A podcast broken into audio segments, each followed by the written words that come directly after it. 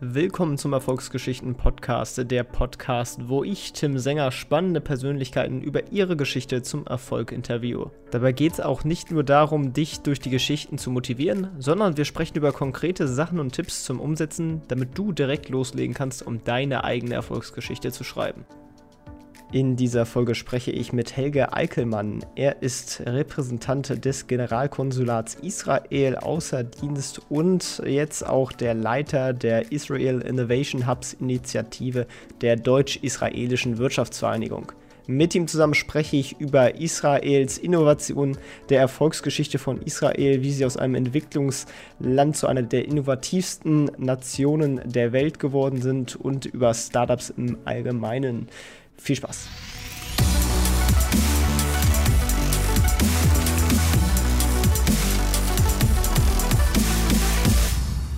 Ja, guten Tag, Herr Eickelmann. Ähm, am besten starten wir direkt einmal mit einer kleinen Vorstellung. Wer sind Sie und was machen Sie so?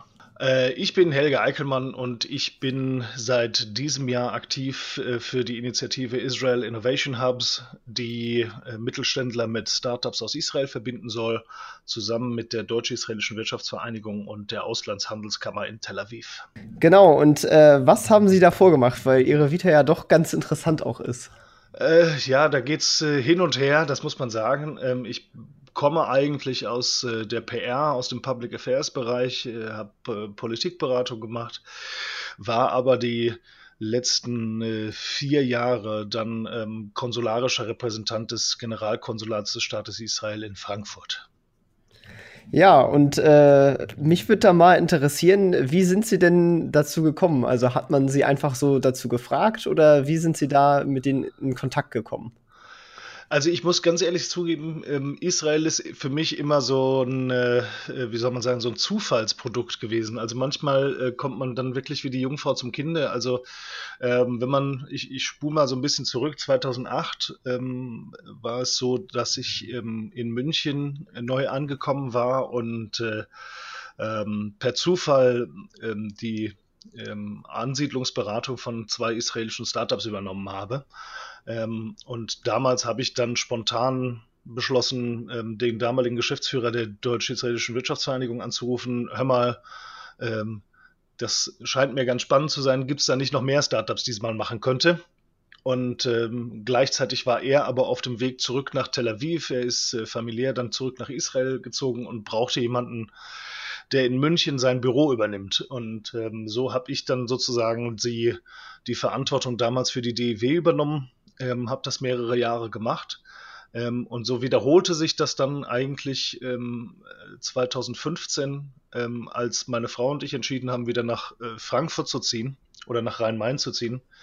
Ähm, da äh, gab es dann ein Gespräch mit dem damaligen Generalkonsul Dan Schacham ähm, und ich sagte ihm, ich würde wieder, ich würde sozusagen das Münchner Nest verlassen und müsste nach Frankfurt zurück. Und äh, gleichzeitig suchte er aber jemanden, der in Frankfurt äh, für ihn äh, Augen und Ohren offen hält, ähm, weil er äh, aus München heraus einfach gesehen hat, dass da nicht zu viel ähm, Aufmerksamkeit stattfindet.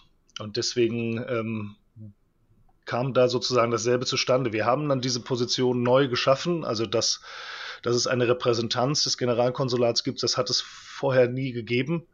Ähm, aber er hat es tatsächlich so durchgeboxt, ähm, dass ich dann diese Position übernehmen konnte 2016 und habe das äh, vier Jahre wirklich sehr spannend äh, und, und ähm, sehr erfahrungsreich gemacht.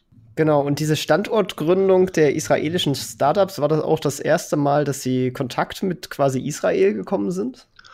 Interessanterweise ja. Also ich habe, ähm, wenn man so üblicherweise fragt, wie bist du zu Israel gekommen oder ähnliches, dann hat man meistens irgendwie einen familiären Bezug oder äh, ist über eine, eine Schülerreise oder sonst was dazugekommen. Also es gibt wahnsinnig viele, die sich da engagieren, weil sie einfach schon mal da waren oder ähnliches. Das war alles bei mir nicht der Fall, sondern ich bin wirklich ähm, 2008, ähm, so auf dem, als so die Finanzkrise wirklich sich äh, Bahn brach und, und PR-Jobs jetzt nicht wirklich auf der Straße lagen, ähm, habe ich das gemacht, was israelische Startups in der Regel auch machen, nämlich sich umzusehen, wo man noch äh, eine Nische findet. Und äh, die beiden Startups, die ich damals getroffen habe, die kamen aus der Gastro-Szene, ähm, hatten wirklich spannende Ideen Ähm, und ich habe da jetzt nicht gesagt, ähm, Israel stimmt, da muss was Innovatives sein, sondern ähm, ähm, bin da wirklich rein per Zufall dran gekommen. Aber mittlerweile, das sind ja jetzt auch schon zwölf Jahre, die ich da aktiv bin, ähm, würde ich das, glaube ich, auch nicht mehr ändern wollen. Also ähm, ich bin da jetzt schon ähm, auf Gedeih und Verderb mit, äh, mit Israel verknüpft. Was finden Sie denn an Israel so besonders spannend? Das ist eine gute Frage. Wie viel Zeit haben wir dafür? Oh, wir haben viel Zeit. ähm, also ich glaube, dass ähm, ähm, ein Kollege von mir hat das mal sehr spannend gesagt. Das Erste, was einem auffällt, wenn man mit Israelis gerade in Tel Aviv äh, geschäftlich zu tun hat, ist, dass sie einem wahnsinnig auf die Nerven gehen. Ähm, dass man kurz vor dem Wahnsinn steht, wenn man das erste Mal mit solchen Menschen zu tun hat, weil sie einen einfach unglaublich oder anders formuliert, sie lassen einen einfach nicht in Ruhe. Ähm, es wird ständig etwas nachgefragt, es wird, ähm, man, man gibt sich nie damit zufrieden, dass es jetzt in Ordnung sein könnte, weil es muss eigentlich immer irgendwie besser gehen. Ähm, das, das finde ich wahnsinnig faszinierend, weil in Deutschland, gerade wenn man so mit Mittelständlern zu tun hat, dann hat man halt einfach in der Regel mit gewachsenen Strukturen zu tun, dann hat man mit Hierarchiedenken zu tun, dann wenn man dann einen Ansprechpartner in einem Unternehmen hat, dann muss man immer im Hinterkopf behalten, dass da sehr viel an, an Sozialstruktur noch hinten dran steckt, ähm, während man in Israel, erstens hat man natürlich kleinere Unternehmen, also Startups sind keine Unternehmen, die 100, 500.000 Mitarbeiter haben. Ähm, und das heißt, egal mit wem man spricht, man hat auf jeden Fall den Eindruck, da ist jemand, der will das eigentlich alleine machen und der weiß das auf jeden Fall besser. Ähm, und äh, wenn man so hinter diesen ersten, äh, hinter diesen ersten äh, ähm, Eindruck schaut, dann ist das eben nicht einfach Arroganz oder, oder Herablassung, sondern es ist eigentlich genau das Gegenteil. Es ist diese generelle Neugier, immer wieder etwas, was man schon hat, noch ein Stück besser zu machen ähm, oder doch irgendwie einen, einen anderen Weg zu finden, der noch besser funktioniert.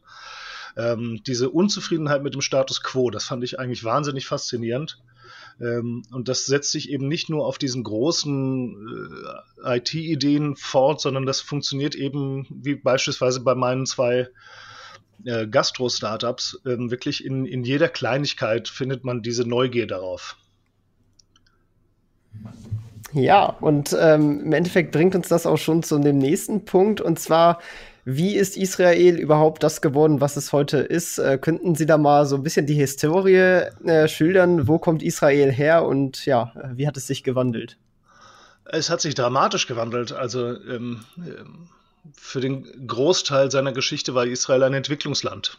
Ähm, das vergisst man häufig auch, äh, wenn man ähm, heute nach Tel Aviv kommt und man sieht eben die Glaspaläste und den ständigen Bau und die Hochhäuser äh, die moderne Infrastruktur, dann vergisst man halt auch einfach, dass bis in die 80er Jahre ähm, Israel ein armes Land war, ein mehr oder weniger sozialistisch regiertes Land, in dem der Staat immer der größte Arbeitgeber war, ähm, in dem es Riesenherausforderungen gab, in dem man äh, mit seinen Nachbarn im, im Konflikt stand, äh, zu, wahnsinnige Zuwanderung kompensieren musste.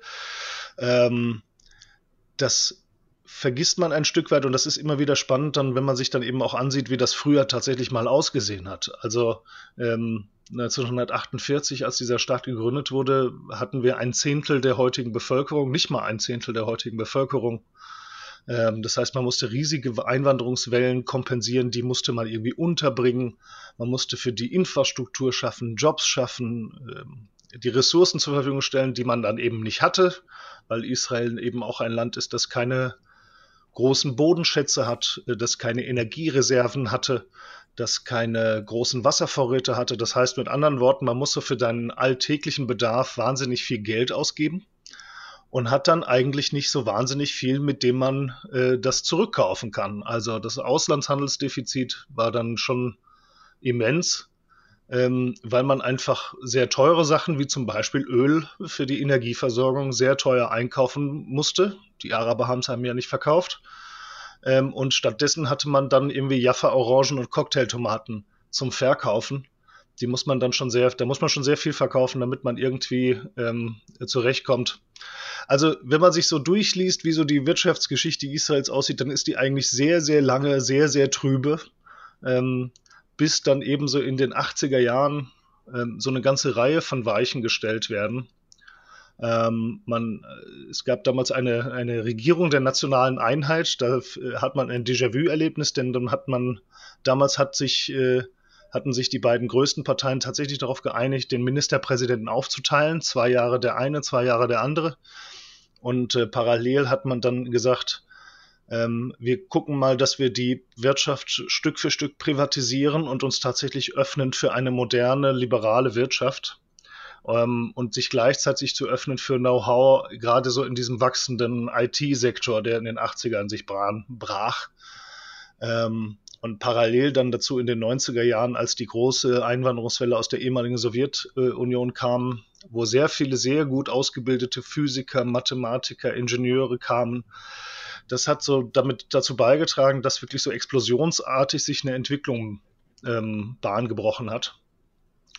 Ähm, und wenn man dann schaut, so ab den 90er nimmt es wirklich wahnsinnig schnell Fahrt auf und wir sind heute bei einem Bruttoinlandsprodukt, das das fünf-, sechsfache dessen ist, was man Ende der 80er hatte. Also heute ist, äh, ist Israel OECD-Land, ähm, verfügt über ein, eine sehr extrem moderne Infrastruktur, eine total nach außen geöffnete Wirtschaft, wo 70, 80 Prozent der Wirtschaft äh, außenhandelsorientiert sind, wo die Hälfte der Exporte Hightech-Produkte sind, wo Landwirtschaft am Außenwirtschaft, an der Außenwirtschaft eigentlich nur noch zwei, drei Prozent überhaupt ausmacht. Also das ist schon wirklich wie Tag und Nacht. Ähm, und das ist auch immer ganz spannend, wenn man sich damit Menschen unterhält, die in den, in den 60er, 70er, 80er Jahren das erste Mal in Israel waren, dann redet man wirklich über zwei völlig unterschiedliche Länder, wenn man heute dahin kommt. Aber trotzdem habe ich immer das Gefühl, dass in der Allgemeinheit oder in der allgemeinen Bevölkerung an sich Israel immer so ein bisschen unter dem Radar segelt. Warum ist das so? Ja, ja, das ist eine wirklich äh, spannende Frage, die ich mir auch also bis heute nicht wirklich beantworten kann. Ähm, das sieht man schon daran, Sie hatten mich ja gefragt, ob ich ähm, Literaturempfehlungen habe. Und das beste Beispiel dafür ist, wenn man sich wirklich mal anschaut, egal wo man hingeht und versucht, einmal deutschsprachige Bücher zu finden darüber, dass Israel heute sich als Startup-Nation bezeichnet oder dass es eine moderne Wirtschaft ist mit, äh, mit sehr vielen innovativen Ideen, dann gibt es da eigentlich kein deutschsprachiges Buch zu. Ähm, die sind alle englischsprachig, die werden alle in Großbritannien oder in den USA in großen Auflagen verkauft ähm, und in Deutschland findet das nicht statt. Wenn Sie in Deutschland nach Literatur über Israel suchen, dann haben Sie, äh, dann kriegen Sie drei Sparten, nämlich Sie kriegen Reiseliteratur vor allem zu den Pilgerstätten. Das heißt, wenn es um Reise geht, dann sieht man Israel irgendwie als ähm, Heimstätte christlicher äh, Orte an. Dann gibt es natürlich den großen äh, Faktor äh, Shoah und Holocaust. Ähm, also auch immer wieder die Frage, äh, wie gut und schlecht gehen die Deutschen und die Israelis mit der Vergangenheit um. Und zu guter Letzt, ähm, das muss ich natürlich nicht großartig äh, ausbreiten, ist natürlich ganz klar, die überwältigende Literatur findet im Konflikt statt. Ähm, idealerweise so, dass man in irgendeiner Weise ähm, aus der Ferne heraus einen guten Eindruck bekommt, was Israel alles so falsch macht im Konflikt.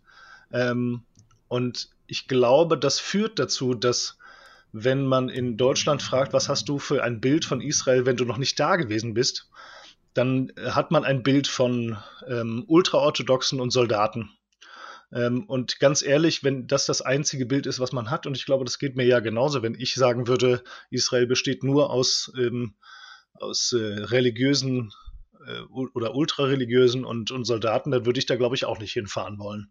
Also das mediale Bild ist schon ein Riesenfaktor, warum äh, Israel nicht so wahrgenommen wird als facettenreiches Land oder vielleicht eben auch als modernes Land, wie man das äh, dann hat, wenn man tatsächlich das erste Mal in Tel Aviv aufgeschlagen ist. Ja, aber äh, obwohl ähm, ja es da auch immer wieder Konflikte im Endeffekt gibt, äh, ist Israel eine sehr lebendige Demokratie. Und ich fand, sie hatten das damals in dem Vortrag, wo ich sie das erste Mal gesehen hatten, auch sehr, sehr toll skizziert. Äh, was ist das Besondere in der Demokratie in Israel? Das Besondere in, in Israel ist, ähm, äh, dass sie so völlig diametral zum deutschen Verständnis läuft. Ähm, weil die deutsche Demokratie, und ich hoffe, ich trete jetzt hier keinem auf die Füße, aber die deutsche Demokratie nach 1949 hat ein ganz großes Ziel, nämlich demokratische Stabilität zu schaffen, damit nicht nochmal so etwas wie 1933 passiert. Ähm, das heißt, das deutsche Verständnis von Demokratie ist nicht die ähm, Stimmungslagen und die Vielfältigkeit von deutscher Gesellschaft abzubilden, sondern für stabile Verhältnisse zu sorgen, damit kein Wahnsinniger sich diesem System, äh, sich äh, dieses System aneignen kann und äh, einen Putsch startet. Ähm, und all das fehlt völlig im israelischen Verständnis von Demokratie. Ähm, Israel ist eine rein parlamentarische Demokratie ohne jede große Hürde. Man hat lange keine, keine Prozenthürde gehabt, um in, in die Knesset zu kommen. Ähm, es gibt keine großen Auflagen, Parteien zu gründen. Ähm, es gibt keine großen Strukturen, die Parteien irgendwie hierarchisch organisieren oder, oder verbindlich organisieren. Und das heißt, wir haben so einen extrem bunten Gemischtwarenladen von allen möglichen Orientierungen und, und äh, Stimmungen. Man geht wirklich überall hin, wo man Lust drauf hat. Äh, ähm, äh, Parteien fallen und steigen in, in, der, in der medialen Wahrnehmung quasi mit jeder Wahl neu. Ähm, und das führt dazu, dass wir eben ein, ein Parlament haben, das nur 120 Sitze hat. Es gibt ja auch keine Übergangsmandate, so wie in, in Deutschland. Das heißt, die, die Zahl ist immer konstant, aber diese 120 Sitze müssen sich dann eben 14, 15, 16, 17 Parteien teilen in unterschiedlichsten Fraktionen. Ähm, und das führt natürlich dazu, dass das für Deutsche ein absoluter Albtraum ist, weil man eben so dieses immer noch diese, äh, ein Stück weit im Kopf in so einem drei, vier Parteien-System ist. Ähm, aber ähm, wenn man beispielsweise die auch da wieder die Wahrnehmung nimmt, ne, also äh, nach solchen Wahlen liest man dann in deutschen Medien Netanyahu der große Wahlsieger und wenn man sich dann realistisch anschaut, dass er eben über vielleicht 25, 26, 27 Sitze maximal 30 Sitze oder, oder 35 Sitze von 120 verfügt ähm, und dann halt nochmal die Hälfte draufpacken muss, ähm, damit er überhaupt eine Mehrheit hat. Und dann sieben, acht, neun Fraktionskollegen äh, in einer Koalition zusammenschmieden muss, die eigentlich alle sich nicht mögen und nichts miteinander zu tun haben wollen. Das ist schon extrem spannend. Also ähm, ich habe nochmal nachgesehen, seit 1988 hat in Israel keine Koalition mehr die vollständigen vier Jahre Legislaturperiode durchgehalten. Allein das äh, führt natürlich in deutscher Wahrnehmung schon dazu, dass man sagt Weimarer Verhältnisse oder ähnliches. Aber irgendwie funktioniert das. Also äh, das ist natürlich jetzt kein, ähm, kein Meisterwerk an Produktivität oder Stabilität, aber es ist eine Demokratie, die eben sehr viel abbildet, wie heterogen auch die Interessen in Israels Gesellschaft sind. Das ist kein homogener Haufen. Es gibt keine Mittelschicht, keine Mitte, keine politisch einfach formulierten Links-Rechts-Raster. Das ist sehr, sehr, sehr bunt und komplex und streitorientiert und das macht eben so diesen Unterschied aus, warum Israel so eine ganz andere Demokratie ist als die deutsche. Ja, und diese Demokratie hat trotzdem eine ganze Menge an Innovationen auch hervorgebracht. Äh, warum ist da Israel so weit vorne? Also wa warum haben die so viele verschiedene Innovationen hervorgebracht in den letzten Jahren? Ja, also ich glaube auch das, ähm, es wird immer die, eine der ersten Fragen, die ich immer gestellt bekomme, wenn ich äh, Vorträge zu, zu Israel und, und Startup-Kultur mache, ist, wie können, was, was können wir hier übernehmen davon? Ähm, und ich glaube, wenn wir ehrlich zueinander sind, dann ähm, ist dieses, diese Startup-Kultur in Israel so ein, ein Ergebnis von ganz spezifischen Faktoren, die Israel so besonders machen, dass es sehr schwer ist, da zu sagen, das könnt ihr hier übernehmen. Ähm, ähm Israels Startup-Kultur ist immer ein, ein Großteil ähm, der Notwendigkeit geschuldet ähm, weil eben Israel ein armes Land war, ein bedrohtes Land war, ein Land, das mit extrem viel Zuwanderung kämpfen musste, mit Ressourcenarmut.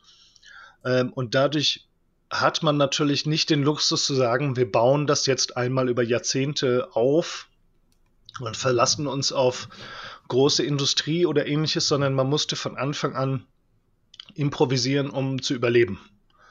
Ähm, und ähm, deswegen hat man eben sehr früh ähm, in in, in querschießende Ideen viel Zeit investiert, weil man wusste, so die normalen Wege ähm, zur Ressourcensicherung, zur Verteidigung oder ähnlichem, die funktionieren alle nicht. Ich kann mir keine zwei Millionen Soldaten backen, äh, also muss ich in irgendeiner Weise schauen, wie ich mich verteidigen kann ähm, mit cleveren Lösungen. Ich kann mir kein Wasser ähm, aus, aus der Wüste rausziehen, da ist einfach nichts da. Also muss ich irgendwie schauen, wie ich zum Beispiel Salzwasser energieeffizient ähm, für mich nutzen kann oder Abwasser für mich effizient nutzen kann.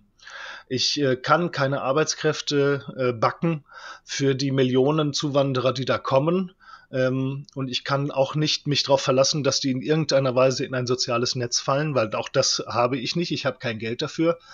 Also muss ich sehr früh anfangen, auch hohe Bildungswege zugänglich zu machen und so schnell wie möglich Menschen in hohe Bildung zu bringen, ähm, damit die von selbst anfangen, ähm, für sich kreative äh, Ideen zu finden und kreative Lösungen zu finden. Also all diese Ergebnisse daraus, dass eben ähm, Israel beispielsweise einen florierenden Technologietransfer aus dem Militär heraus hat, dass viele Technologien, die im Militär entwickelt werden, dann einfach zivile Anwendungen finden, ähm, dass Israel die höchste Akademikerquote in den OECD-Staaten hat. Äh, ich glaube, an die 30 Prozent der israelischen Bevölkerung sind Akademiker.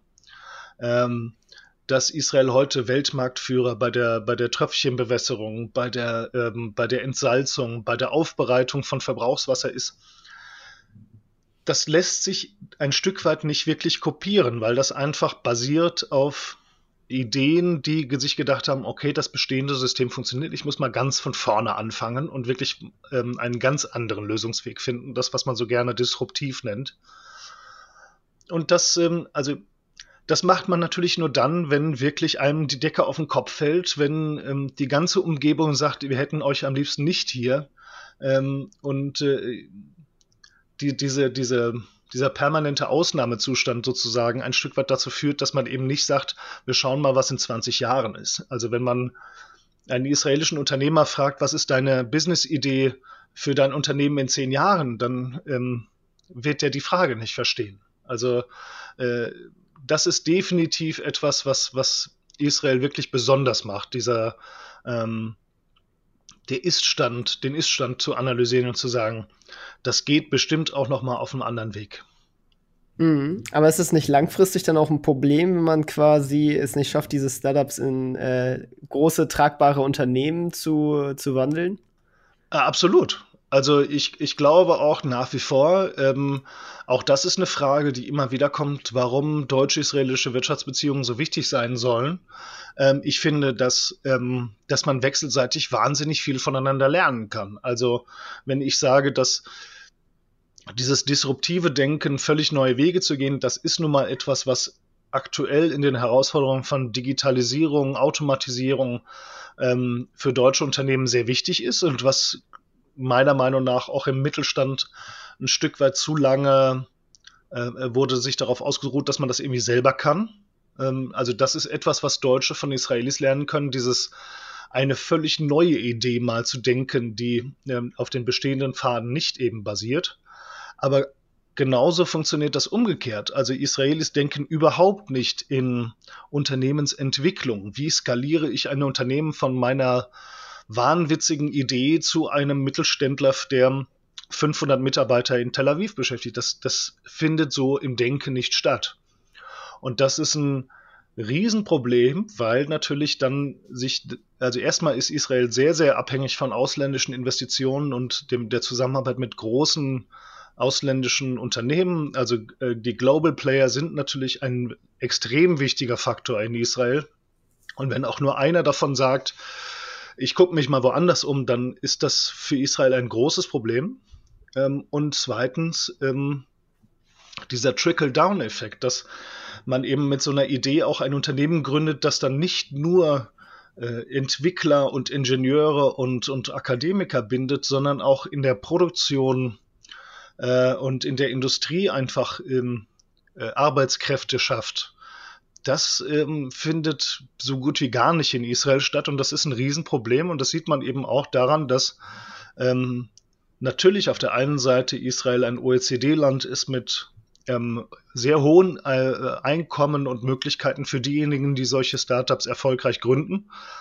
Aber alle, die nicht in dieser Startup-Blase sind, die sind ähm, extrem betroffen von, ähm, äh, von, von, äh, von Risiken, weil es eben da keine Verknüpfung miteinander gibt. Also ähm, wenn es zu Krisen kommt, dann ist außerhalb der Startup-Blase sehr schnell der Ofen aus. Ähm, und es, es gibt wahnsinnig viele ähm, Initiativen von staatlicher Seite, da etwas zu tun. Und ich glaube, das können deutsche Unternehmen sehr, sehr gut ähm, zeigen, dass man eben nicht nur im Unmöglichen denkt, sondern auch äh, sagt, okay, diese Idee ist jetzt marktfähig, wie entwickeln wir dieses, dieses Projekt zu Ende? Dass man tatsächlich schaut, wie perfektionieren wir das, was du jetzt gemacht hast, weil das ähm, ist etwas, wo, ähm, wo sich Israelis in der Regel äh, sagen, na, das kann ja irgendjemand, dem ich diese Idee dann verkaufe, zu Ende machen. Ähm, und ich äh, plane dann in der nächsten Idee. Also das ist schon ein, eine, ein, ein Nachteil dieser Ideen, äh, dieses Ideenreichtums. Mhm. Aber nichtsdestotrotz für Startups ist ja Israel wirklich toll. Äh, wenn ich jetzt so quasi Überlegung hätte, ein Startup zu gründen, welche Vorteile würde mir da Israel als Standortwahl eigentlich bieten? Ja, also ähm, das, das äh, ein Stück weit natürlich die Selbstverständlichkeit. Ne? Also die ähm, erstens, das fängt schon an bei der Gewerbeanmeldung, die man in, in Israel ausschließlich digital innerhalb von Stunden machen kann. Ähm, das ist nichts, was äh, irgendein Amt über, über Wochen beschäftigt. Ähm, das geht wahnsinnig schnell.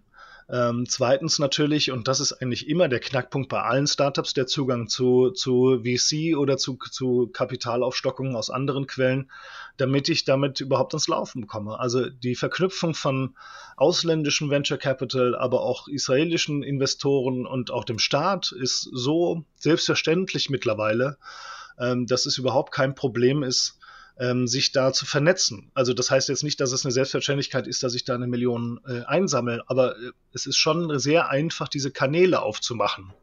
Ähm, allein da scheitert es ja schon oft in, in Deutschland, dass ich gar nicht mal weiß, für welche Branche kann ich mich wohin wenden, damit ich äh, äh, VC oder, oder ähm, ähm, Business Angels oder staatliche Hilfen oder sonstige Investoren einfach an mich binden kann. Das ist ein ganz selbstverständliches Netzwerk in Israel. Ähm, dazu kommt natürlich sehr viel äh, Manpower, die ich mir aus den Universitäten holen kann. Ähm, die Universitäten sind auch alle schon mitten im Startup-Fieber drin, haben alle selbst ähm, kleine Klitschen, äh, wo sich Studenten schon mal ausprobieren können. Das heißt, die Absolventen sind alle im Grunde genommen schon halb äh, im Startup selber mit drin. Die kann ich mir, da habe ich einen sehr schnellen, sehr guten Zugang zu solchen Leuten, die mit mir diese Idee zusammen durchdenken.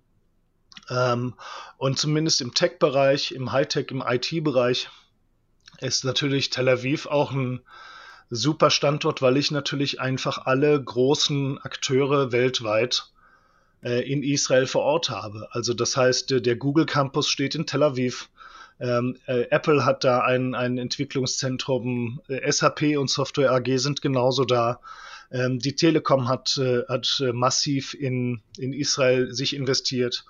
Ähm, also ich habe wirklich sowohl die Welt vor der Tür als auch tatsächlich die, die Struktur um mich herum, ähm, um da sehr schnell etwas aufzubauen. Ähm, das ist schon, das ist schon wirklich beeindruckend und es ist eine, also allein schon diese Selbstverständlichkeit zu sagen, wenn man äh, israelische Studenten fragt, kannst du dir vorstellen, zu gründen, ein Unternehmen zu gründen, dann wird die Hälfte aus der völligen Selbstverständlichkeit sagen, ja klar, warum nicht? Weil das Ausprobieren eben auch dazu gehört, ähm, während man in Deutschland natürlich immer auch die Frage hinten dran hat, was passiert, wenn ich scheitere.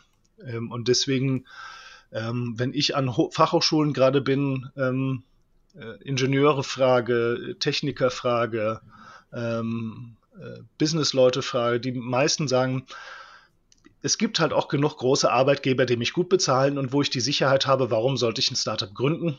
Ähm, das ist schon wirklich ein Unterschied.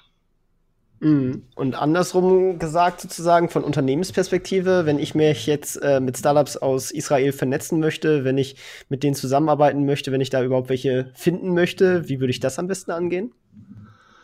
Das ist in der Tat ähm, noch nicht, das ist genau das, was noch nicht so gut ausgebaut ist. Also, ähm, wenn man sich so deutsch-israelische Wirtschaftsbeziehungen anschaut, ähm, dann basiert das sehr stark darauf, dass die großen Unternehmen einfach da investiert sind. Das heißt jetzt nicht nur die, die Tech-Branche, sondern auch Chemie, Pharma, äh, Automobil, ähm, Industrie, Maschinenbau, die sind alle in Israel und schauen sich da um nach Innovationen. Ähm, wenn wir, sagen wir mal, so eine Stufe drunter gehen, also den Mittelständler anschauen oder KMUs uns anschauen, da gibt es noch nicht so die Strukturen, die man gerne hätte. Es gibt immer wieder neue Initiativen, sowas zu machen, aber so diesen kurzen Draht dahin, den gibt es nicht. Ähm, das ist äh, beispielsweise etwas, was wir versuchen aufzubauen, weil wir natürlich sagen, es muss eigentlich ein Stück weit selbstverständlich sein, dass ähm, dass der deutsche Mittelstand sehen kann, was gibt es denn gerade für aktuelle Trends in Israel? Was kann ich mir anschauen? Ähm, welche Innovationen sind eigentlich spannend für mich? Ähm, diesen, diesen Mittelstandsaustausch, äh, den würde ich mir nach wie vor sehr, sehr gerne wünschen. Ähm, und aus den verschiedensten Gründen gibt es da einfach noch eine große Hemmnis dabei. Also ähm, deutsche Mittelständler haben halt einfach sehr, sehr lange, sehr, sehr gut in-house entwickelt dass, sie, dass man oft dann auch auf, auf Menschen trifft, die sagt, die sagen, ich habe mein Produkt vor 30 Jahren entwickelt und habe es mit meiner eigenen Entwicklungsabteilung wirklich zur Perfektion getrieben. Warum sollte ich da nach äh, Israel gehen und mir da irgendwelche äh, Startup-Nerds ähm, aus der Tel Aviv-Universität holen? Das funktioniert so nicht. Äh, und gleichzeitig sagen die meisten Israelis, das Einzige, was mich eigentlich interessiert, ist, wie kann ich schnell an Investoren rankommen? Und die Deutschen wollen nicht in mich investieren. Da kann ich viel einfacher in Großbritannien, in den USA oder selbst in Fernost äh, Investoren finden. Da gucke ich lieber nicht hin. Ähm, und wir sagen dann einfach, ähm, langfristig strategisch miteinander zu arbeiten, das ist etwas, wo Deutsche und Israelis perfekt zusammenpassen würden. Ähm, und äh, um diese Schwelle noch niedriger zu senken, dafür braucht es eigentlich viel mehr Austausch, eine viel größere Selbstverständlichkeit auch im, in der Kommunikation, im Netzwerken. Ähm, da, äh, das, da, da fehlt es nach wie vor dran. Mhm. Aber es gibt ja auch äh, relativ viele Studenten äh, etc. hier, äh, die das ganze Thema ziemlich spannend finden und vielleicht auch selber äh, da eigene Erfahrungen sammeln wollen würden. Gibt es da sowas wie äh, Auslandssemester oder auch Praktikavermittlung, die die Studenten da aufsuchen könnten? Also man kann natürlich in Israel tatsächlich studieren. Es gibt Studentenvisa. Ähm, das ist im Grunde kein Problem. Ähm, ein Problem, mit dem man tatsächlich immer konfrontiert wird und an dem auch die meisten Ideen sozusagen in, in Tel Aviv, in Herzliya, in Haifa, in Jerusalem, wo auch immer zu studieren, ähm, ist, dass Israel ein wahnsinnig teures Land ist. die Lebenshaltungskosten in Israel sind besonders in Tel Aviv deutlich über dem deutschen Standard. Man muss also mehr Geld aufwenden, um in Israel zu leben und zu überleben, als das in, in Deutschland der Fall ist. Ähm, und das ist klar, dass, ähm, dass da schwierig ist, auch mit anderen Finanzierungsquellen sich so den Lebensunterhalt zu finanzieren. Aber das geht ähm, und das machen auch viele. Wir haben, oder beziehungsweise das Generalkonsulat hat vor äh, knapp fünf Jahren eine, eine finde ich, tolle Idee gehabt, nämlich zu sagen, wir ähm, investieren darin, dass deutsche ähm, Studenten ein Praktikum in einem israelischen Startup machen können. Ähm, das Projekt nennt sich der neue Kibbutz, ähm, weil eben die Älteren werden sich erinnern, in den 70er und 80ern, da sind einfach wahnsinnig viele Studenten und Zivildienstleistende in ein Kibbutz gegangen und haben da sozusagen das äh, live und in Farbe israelische Kultur und Gesellschaft gesehen. Das findet jetzt heute nicht mehr so statt ähm, und stattdessen kann man natürlich, wenn man sagen will, man will wirklich Israel hautnah erleben, dann muss man in ein Startup gehen. Ähm, und daraus sind mittlerweile 60, 70 ähm, Praktikumsplätze äh, äh, entstanden, die die Auslandshandelskammer in, in Tel Aviv äh, vermittelt und, und betreut. Ähm, und wo das Generalkonsulat in Deutschland äh, sozusagen ähm, das Programm leitet. Ähm, das findet in Süddeutschland genauso wie in Nordrhein-Westfalen mittlerweile statt. Und dann kann man tatsächlich für mindestens acht Wochen bis, glaube ich, ein halbes Jahr, wenn ich mich recht erinnere, ähm, mittendrin arbeiten in einem israelischen Startup oder in einer äh, Entwicklungsabteilung von einem Unternehmen. Und das ist, ähm, also ich, niemand hat mir bisher eine negative Rückmeldung gegeben. Ähm, das ist ein unglaublich tolles Programm. Ähm, auch da ist aber leider der Hinkefuß, ähm, dass nicht in allen Bundesländern eine Förderung stattfindet ähm, durch das Land und ähm, nach wie vor einfach natürlich das Problem ist, man darf nicht vergessen, das ist nicht das ist nicht der Nahe Osten ansonsten, ähm, wo man, wo man re natürlich relativ günstig für europäische Verhältnisse leben und, und überleben kann, sondern das ist, ähm, das ist wirklich sehr, sehr teuer, in, in Tel Aviv über die Runden zu kommen. Äh, woran liegt das, dass es da so teuer geworden ist? Liegt das einfach an den Umständen oder an den hohen Staatsausgaben, die die da haben, dass sie das im Endeffekt durch Mehrwertsteuer oder so so teuer machen? Ja, die, also die Abgabenquote ist gar nicht mal mehr so hoch. Ähm, der Staat hat sich schon ein Stück weit zurückgezogen, ähm, so aus dem täglichen Leben. Also es ist nicht mehr so, dass, äh, dass das eine reine Staatswirtschaft ist. Ähm, aber man darf einfach nicht vergessen, nach wie vor ist natürlich Israel ein Land, das ähm, ähm, ein Auslandshandelsdefizit aufläuft, ähm, in dem es äh, nicht so wahnsinnig viel von staatlicher Seite zu verteilen gibt. Ähm, auf der anderen Seite eben ein extrem dicht besiedeltes Land. Wir sind mittlerweile bei über 9 Millionen Menschen, die sich diesen winzigen Flecken da teilen müssen. Davon über 5 Millionen einfach in diesem großen Ballungsraum Tel Aviv. Ähm, man muss in die Höhe bauen, man hat wahnsinnig wenig Platz, ähm, den man sich teilen muss. Ähm, Lebensmittel muss man teuer importieren. Energie muss man bis zu einem gewissen Grad, auch wenn man jetzt äh, über die Exploration dieser Gasvorkommen im Mittelmeer redet, immer noch teuer importieren. Das heißt, so der, alles, was so zum täglichen Leben gehört, Wohnen, Essen, ähm, Strom anschalten, ähm, Wasser versorgen, das sind einfach Dinge, die in Israel nicht selbstverständlich sind, weil man sie nicht im Übermaß hat. Und das macht es wirklich sehr teuer. Also die erste, die erste, das erste Erlebnis, was man in der Regel hat, wenn man als Deutscher das erste Mal in Tel Aviv ist und man geht in ein beliebiges Restaurant, also kein hochwertiges, sondern einfach irgendetwas, was als Imbiss da so auf der Straße steht und denkt sich, um Gottes Willen, das ist ja teurer als alles, was ich aus Deutschland kenne. Ja, das ist äh, tatsächlich so und das betrifft leider nicht nur Touristen. Ähm, also das ist wirklich auch ein Thema, was immer wieder zu, ähm, zu sozialen Protesten in Israel führt. Ich meine, vor ein paar Jahren kann man sich vielleicht noch daran erinnern, gab es ja auch eben Zeltproteste auf dem Rothschild Boulevard, weil viele Studenten, israelische Studenten in, in Israel gesagt haben, Leute, ähm, ich kann die Miete nicht zahlen, ich werde auf die Straße gesetzt, wie soll ich mit meinem Lebensunterhalt klarkommen? Ähm, das ist definitiv eine, eine große ungelöste Frage. Ähm, und da muss man sich dann als, als Ausländer, der man dann in, in Israel eine Zeit lang bleiben will, dann auch darauf einstellen. Ist es denn in anderen Regionen ein bisschen anders? Also wenn man jetzt nicht auf Tel Aviv guckt, sondern in, keine Ahnung, kleinere Städte oder so? Ähm, also insgesamt ist der, der Lebenshaltungsindex schon hoch in Israel, aber natürlich ist er in Tel Aviv am höchsten. Ähm, es ist natürlich günstiger, wenn man beispielsweise in den Norden fährt.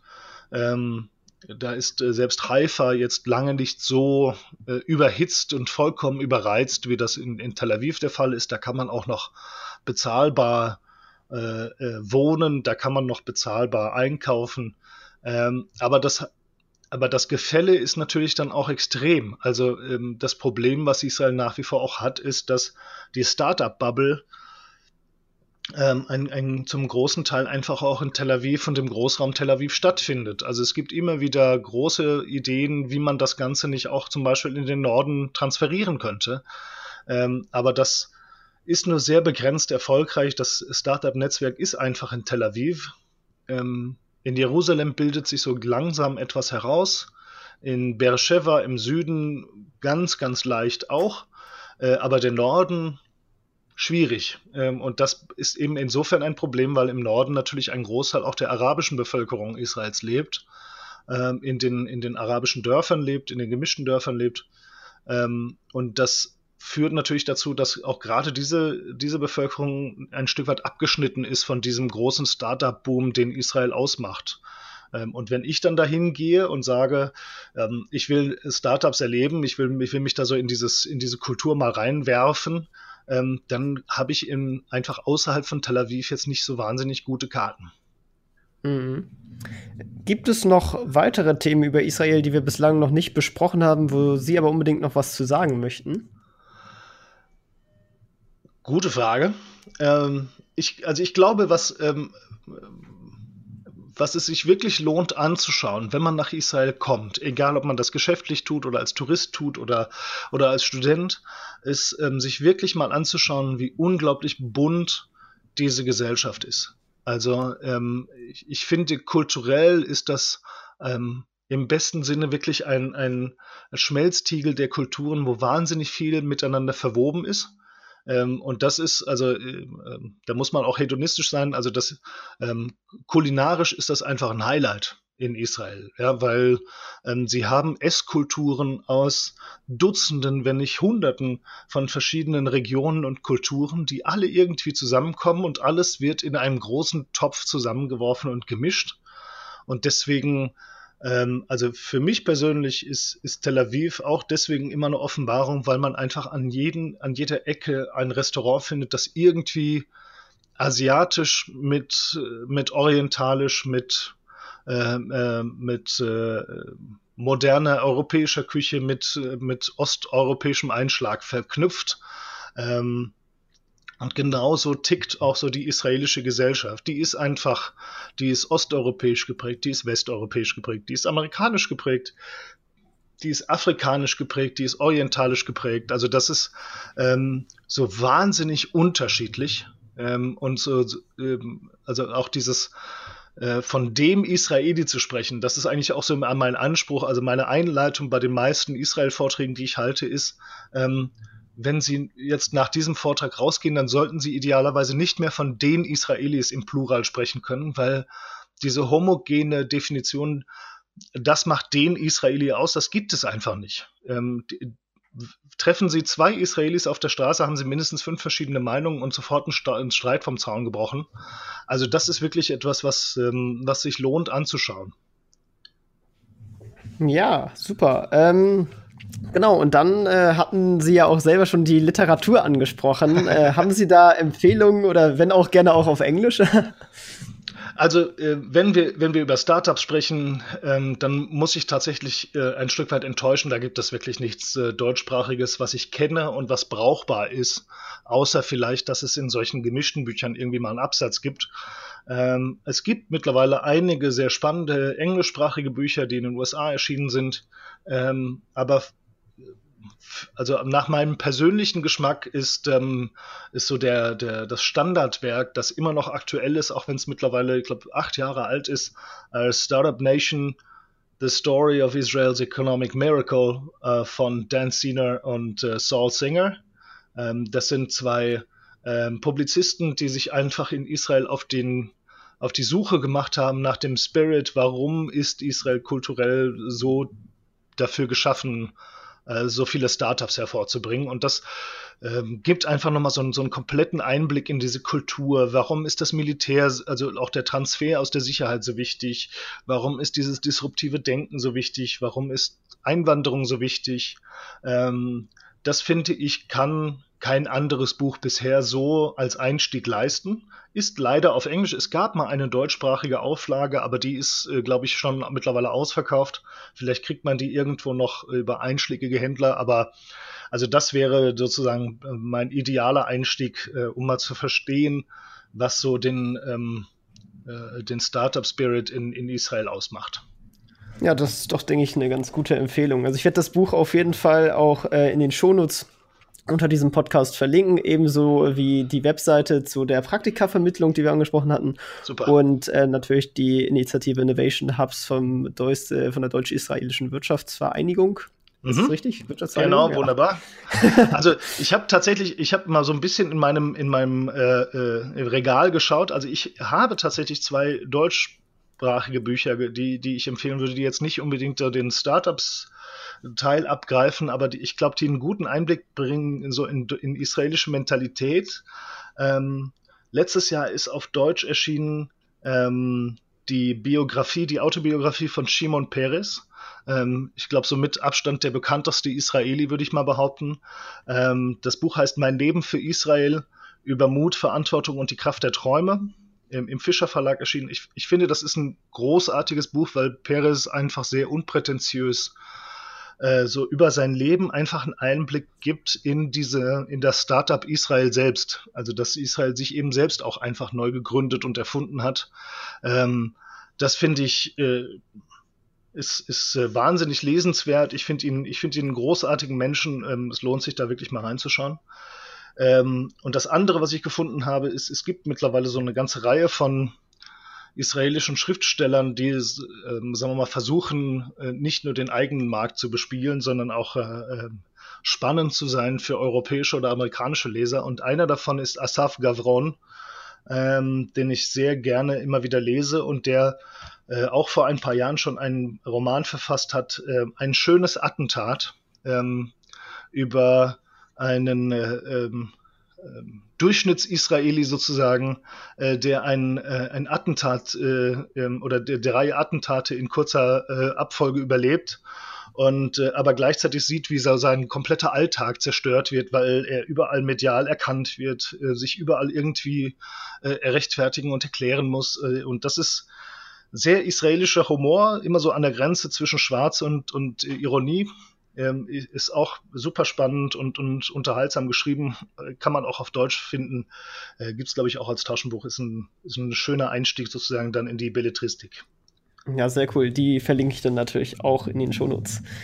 Genau, und dann äh, sind wir auch schon am Ende angelangt. Äh, ich würde Ihnen jetzt gleich das letzte Wort überlassen und mich freuen, wenn Sie da noch einen Ratschlag oder Tipps für Erfolg unseren Zuhörern mit auf den Weg geben könnten. Ich möchte mich auf jeden Fall jetzt schon mal bei Ihnen bedanken. Ich glaube, es war ein echt cooles Interview und man kann auf jeden Fall eine ganze Menge an neuen Sachen da daraus mitnehmen. Ja, vielen Dank.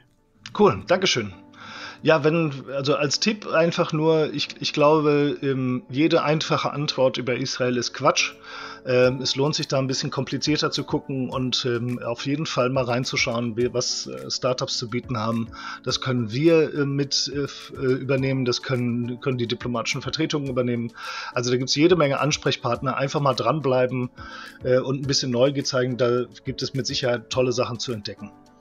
Genau, und wer noch nicht da war, auf jeden Fall auch mal eine Reise wert, äh, unbedingt mal besuchen. unbedingt, ganz, also gut, jetzt, jetzt ist es ohnehin schwierig, ne? Aber man, ja, gut, man, jetzt gerade vielleicht nicht. ja, man, man, merkt, wie, wie wenig man jetzt plötzlich in Reisen denkt, aber äh, wenn das wieder möglich ist, äh, keine Frage. Gut, ja, dann äh, vielen Dank und äh, ciao, ciao, bis zur nächsten Folge. Dankeschön, tschüss. Das war's auch schon mit dieser Folge vom Erfolgsgeschichten Podcast. Alle angesprochenen Links findest du in den Shownotes und auf erfolgsgeschichten-podcast.de. Wenn dir die Folge gefallen hat, dann hinterlasse gerne eine Bewertung auf iTunes und Co. Wir hören uns dann in der nächsten Folge wieder und denkt dran, nur durch Taten kommt man zum Erfolg. Also, legt los.